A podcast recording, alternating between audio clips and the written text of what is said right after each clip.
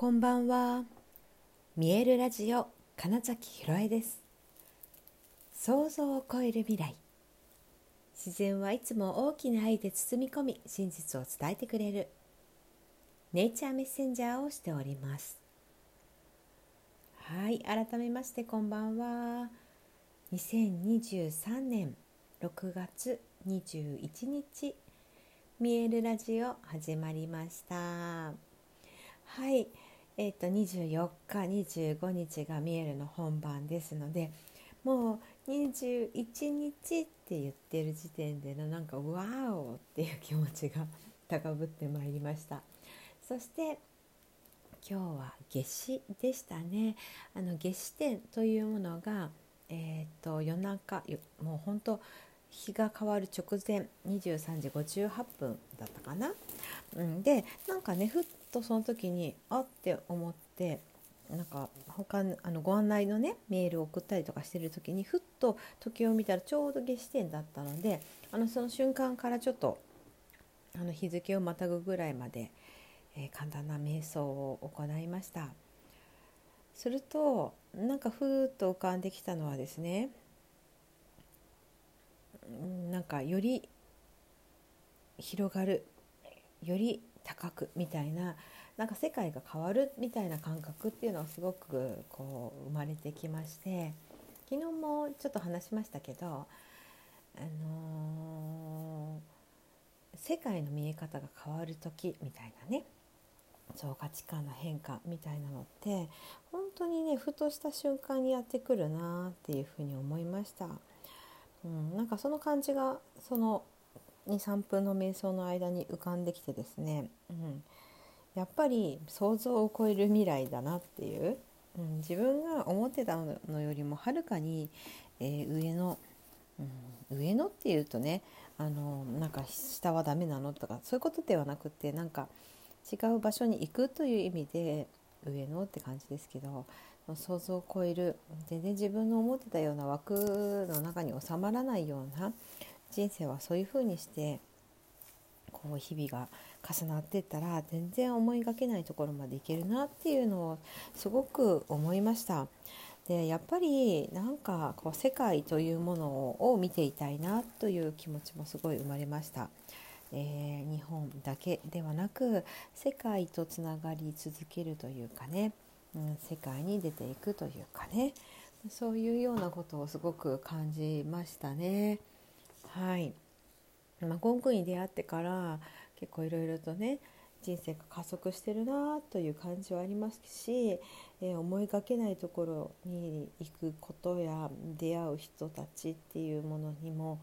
うん、変わってきましたし、ね、だけだけどなんですよ。だけどやっぱり私はその舞台という、うん、総合芸術というねものをに関わっていたいなそういう世界を作っていたいんだな作品をね出し続けたいんだなみたいなのを、まあ、今稽古しながらとても感じていますしやっぱとても、うん、素直に楽しいなって思いますね現場の時間が稽古の時間が。うん、それこそ、うん、そうだな必死に頑張っていたみたいな時ってうん、稽古ちょっと嫌だなみたいな時もあるわけですよ。まあ、ただ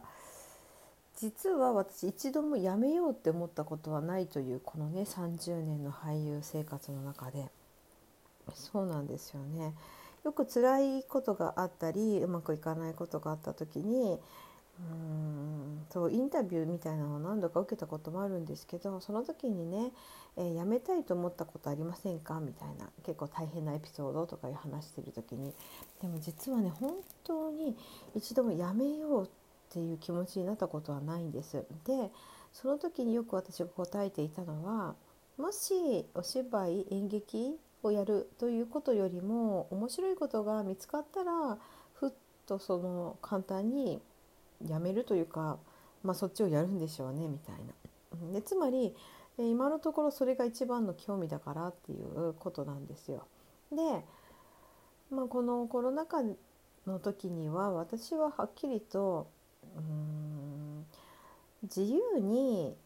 できるその表現す表現というものは自由じゃないですか。でそもそもそれはまあ生き方ともつながっていて私は、えー、人は皆アーティストであるっていうところをすごく感じているのでまあわざわざ舞台俳優をしてなくてもアーティストだ生きるという表現をしているっていう感覚はすごくあるんです。うん、ただえっとそのね舞台に立つとか映像に出るとか、まあ、そういう俳優というものの表現俳優としてのという、え、場の時にですねそのコロナ禍の中で、えー、と現場を2つ経験はしてるんですけどもうあまりにもその制限が、かかっているなというで今それが何て言うんでしょう自分のその意識で、えー、その現実を変えることができればいいんだけどそうはいかないみたいな状況に、え、どうしてもなっていたのでだったらそこでわざわざ俳優としての表現をしなくてもいいなって思ってたんです。でちょうどその時にゴングに出会っているっていうねなんか面白いタイミングですよね。だからこれもやっぱ必然だったんだなって思うんですけど。でだからこそあまずは素直にお休みしようって思ったんです。そうやめるんじゃなくてお休みしようって決めてそして、えー、なんかタイミングが来たらっていうことの今がタイミングで、うん、この春にやっぱりミエルの子やりたいなっていうのがふっと浮かんできた時に素直にそれに従ったら、まあ、うまく流れができて、ね、今週おかげさまで無事に公演をできるというところまで来ております。今日は、えーと、照明の丸山さんが稽古場にお越しくださってでね「まあ、初めまして」ってご挨拶したんですけど実はね 私が98年から、うんと、2007年までいたそのバーズアイビューという団体の照明さんのお手伝いで実は会ってた。あの正式なご挨拶とかっていうお話をしたとかいうわけではなくバーザイビューの照明をやってくださっていた榊美香さんと一緒に現場に来てくださっていたことがあるらしいんですね。で なので今日お話をしていてもともと丸山さんも俳優やってましたと。で所属していたその劇団名も当然知ってるというような同じように歴史を重ねてきましたねみたいなことだったんですがふと「いや実は僕ひろえさんの」みたいな「ええあもしかして見たことありましたか?」とかって言ったら「あのバーズアイビューのお手伝いをしに行きました」って。おっしゃっててあなんか続けていたらこういう風な出会いがあるんだな、ね、そもそも、まあ、今回ねいつもバーズアイビューのバーズアイビューじゃ見えるのあのえーと、証明をやってくださっているのはその旗揚げはバーズの時の榊さんなんですがその後からは鹿島あかねさんあかねちゃんについてもらってたんですね。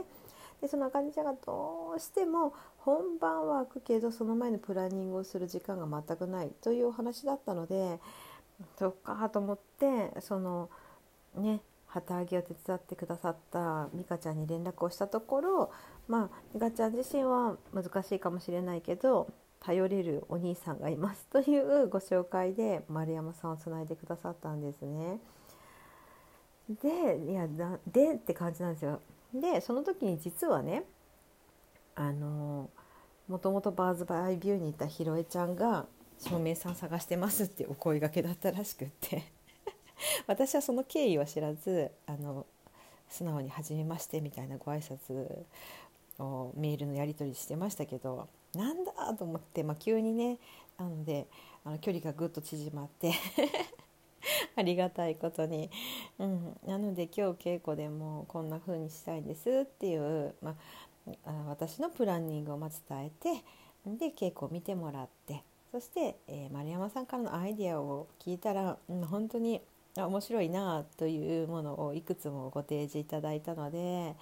いやこれはね本当にね面白くなるなってまた思って。でやっぱりまたね今日も言いますよ。見たいんだよなこれ 見たいなって思いました。はい。これねいかんともしがたい。絶対にかなわない夢なんですよね。というのも自分が出ている以上それはまあ不可能でしかないので、まあ、ですがね本当になんかあもうあとは本当に現場で、えー、お客様がお越しになって、えー、その空間を体験するのが本当に楽しみだなというところに、まあ、しっかりこのね3日前でやってきてうんこの夏至というね大きな、うん、ポイントでなんかそれをすごく感じれた時間っていうのが貴重だなと思っております。はいもうねあ日曜日の昼の会がまあまあ、えー、いっぱい感になってきましたのであのもしそこしか行けないんだよなっていう方はちょっと早めのご予約をお願いいたします。で、えーと、初日土曜日の、えー、6時半からの回、えー、そして日曜日の5時半からの回はまだありますのであのぜひそちらの方のご予約もお待ちしております。はいということで。えー、本日もご視聴くださりありがとうございました。2023年6月21日見えるラジオ金崎ひろえでした。おやすみなさい。